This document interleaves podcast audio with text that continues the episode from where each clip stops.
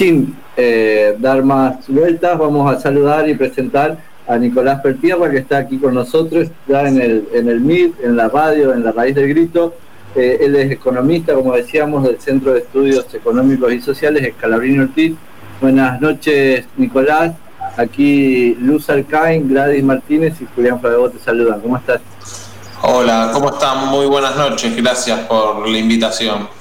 No, por favor, gracias a vos por, por aceptar la, la convocatoria y buscamos eh, algunos elementos para pensar, analizar, obviamente luego de los resultados electorales de la jornada de ayer, pero en un proceso que lleva ya un tiempo en la Argentina.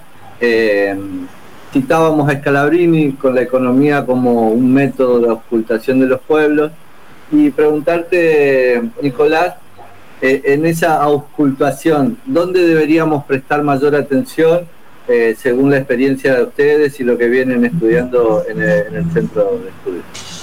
Bueno, me parece, agarraba lo último de lo que decías, pero me parece que había ahí elementos interesantes, ¿no? De, de cómo existe una realidad social muy diversa en la economía argentina. Lo vimos las últimas semanas, mientras en un contexto electoral teníamos un sector y, tenemos un sector con mucha capacidad de ahorro, digamos, un excedente muy importante que se volcaba al dólar, aún teniendo un precio alto y demás, tenemos otra realidad, un 40% de la población que está en condiciones sociales muy delicadas, ¿no? Entonces eso da un cuadro de situación complejo porque son realidades que están muy distintas una, una de la otra, ¿no? Y compatibilizar eso en la agenda es un desafío. Me parece que, el gobierno tiene la, el gobierno nacional tiene la obligación de alguna manera de dar una respuesta a esa base social que ha sido además la que los últimos cuatro años de crisis económica se organizó para, encontrar una respuesta por sus propios medios, ¿no? Con un tejido social, por suerte, que muy, muy denso que tiene la Argentina todavía, a pesar de, tantos modelos económicos que, la han atacado, pero, pero que otra vez más se vio esa fortaleza, ¿no? Y, todavía se ve cómo ante la adversidad se organizaron desde comedores populares, hasta en la pandemia espacios educativos, espacios de salud comunitarios, espacios participativos, y ahí funcionó algo que, es muy valioso y que necesita ser puesto también en valor desde la política pública, me parece. Nicolás, y eh, cuando uno, entre todos los temas, digamos, que hoy están más presentes, aparece el tema, por un lado, el del FMI, digamos, en las negociaciones está presente en la agenda y por otro lado también está la inflación. Entonces, eh, de una u otra manera, eh, es complejo poder terminar de comprender por qué nuestros alimentos están al precio de los commodities en dólares. Y hoy charlábamos con Lozano acerca de las distintas políticas para intentar desacoplar esa situación. ¿Cómo lo ves vos? ¿Qué nivel de incidencia tiene este punto? ¿Y, qué perspectivas hay en esa línea? Sí, me parece que mm, si, todavía los alimentos ah, son, son un, están muy caros, digamos, es un sector que tiene evidentemente un colchón de precios importante, el sector de los grandes productores de alimentos, pero me parece que si están presionando es justamente porque todavía no están al precio internacional, ¿no? Y lo que podría ser ese, escenario tal vez, eh, mira, hasta, hasta cuesta dimensionarlo, lo que implicaría sin alguna de esas medidas que hoy generan ese desacople, como bueno, típicamente, típicamente las retenciones, aún con estos instrumentos los precios de los alimentos son bastante, bastante altos, ¿no? En términos relativos.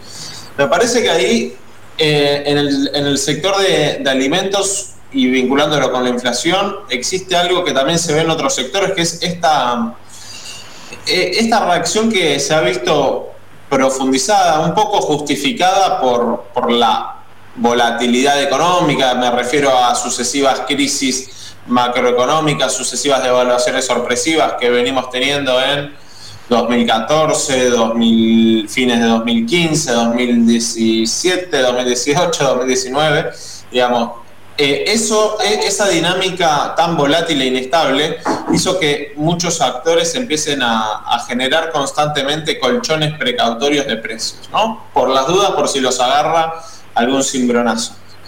Y, y, es una dificultad trabajar con la inflación en esas condiciones. Es parte de lo que me parece el gobierno tiene que empezar a desarmar el año que viene. ¿no? Que el proceso de, de, moderación de la inflación haga que esos colchones también que están en muchos sectores se vayan reduciendo paulatinamente. Ahí, Nicolás, eh, ¿podríamos decir que esos colchones precautorios de precios son especulación? ¿Es parte de un procedimiento especulativo o es algo que dentro de la lógica de, quienes están, eh, bueno, en alguna empresa, tienen cierta razonabilidad fuera de la lógica especulativa? Me parece que dos cosas. Primero, em, esto de la precaución no es algo exclusivo, me parece, de grandes corporaciones, digamos ya, porque convivimos con niveles de inflación muy grandes y todos vemos una inestabilidad muy grande esos colchones se pueden ir generando eh, transitoriamente en distintos sectores y decir, bueno, hoy si vos tenés un negocio, digamos, hasta, hasta pequeño, digamos, no sé, ferretería o una peluquería, bueno, vas a querer estar cambiando los precios todas las semanas. Entonces, bueno, yo voy a aumentar de acá los próximos 3, 4 meses para estar cubierto por lo menos y para prepararme para el alquiler que viene. Y, eso, yo no sé si llamarlo especulativo, tiene un componente de, una inercia inflacionaria muy grande. Ahora, dicho esto también, claramente no es lo mismo que un ferretero, un peluquero aumente 15 a 20% en una semana que todo un sector muy sensible como los alimentos que aumente eh, también muy bruscamente en un periodo corto de tiempo. ¿no? Esto fue lo que vimos las primeras semanas de octubre ahí la concentración de mercado sí tiene un rol porque incluso en términos macroeconómicos, como vemos nosotros la cuestión, puede tener efectos delicados, ¿no? Si se convalidaban esos aumentos de precio tan fuertes que vimos en octubre. ¿Por qué? ¿Qué iba a pasar? Todo el resto de los sectores iba a querer estar a la altura también de eso que conseguían los productores de alimentos. Y, y eso podría haber acelerado todavía más el proceso inflacionario. Así que mm, me parece que eh, si bien es algo que no existe nada más en los sectores concentrados, ahí en los sectores concentrados me parece que tienen mayor capacidad, digamos, porque volviendo al, ejemplo de la peluquería, bueno, un mes aumentará la que está a 10 cuadras de mi casa, al otro mes aumentará la otra que está para el otro lado. No se ponen todas de acuerdo para aumentar en simultáneo, ¿no? En el sector, cuando son pocas empresas, eh, ahí sí se genera una situación muy, muy desequilibrada. Nicolás, preguntarte, te cambio un poco de, eje. el presidente ayer, luego de las, del resultado electoral, planteó como prenda de unidad hacia adentro del frente de todos, pero también como prenda de unidad con la oposición, el programa económico, que si no se entiende mal, es el plan plurianual que ya está incluido en el, en el proyecto de ley del presupuesto del año que viene. Eh, ¿Con qué se encuentra uno cuando, cuando, con qué se encuentra uno habitualmente? Digo así, vos nos podés ayudar a pensar qué es este plan plurianual, qué función cumple en la ley madre del presupuesto, qué, qué, qué hay para discutir ahí, como para tratar de comprender la convocatoria que hizo Alberto Fernández ayer. Sí, lamentablemente creo que tengo un poco las mismas preguntas, ¿no? Eh, porque la verdad que no, no, queda del todo claro cuál es el contenido de ese proyecto, la verdad no, no, se ha explicitado. Eh, aparentemente, digamos, eh, si no me equivoco, para el día jueves se convocó una reunión con del Consejo Económico Social, donde participan también no solo sectores políticos, sino también empresarios, sindicales, del trabajo registrado, del trabajo no registrado. Es un ámbito donde busca generar consensos. De vuelta queda la incógnita de en torno a qué puntos. Porque mm, yo entiendo que en una negociación con el Fondo Monetario lo que no tiene que resignar el gobierno son los instrumentos para tener la propia política social, la propia política económica, llevar adelante la propia política de reactivación. Ahora, poner eso en, un artículo de la ley es como muy general, ¿no? Digamos, como, no, no, yo tengo la duda, sinceramente, si tendrá alguna expresión un poco más concreta o será algo muy general. Eh, porque eso, yo, yo, lo digo así, no quiere decir mucho, digamos, tampoco. ¿Qué quiere decir eso? Bueno, que no se ate a un determinado eh, tope de gasto, que no se ate a un determinado tope de déficit fiscal, que no se ate a eh, liberar algunas cuestiones cambiarias, financieras.